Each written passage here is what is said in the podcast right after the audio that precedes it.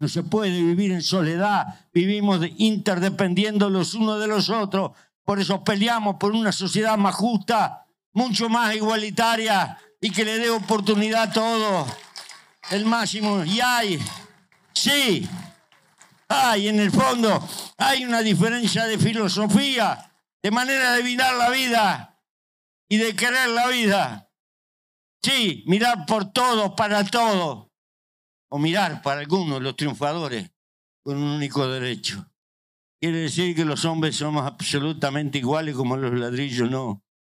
Quiere decir que los seres humanos tenemos el derecho elemental de un punto de largada común.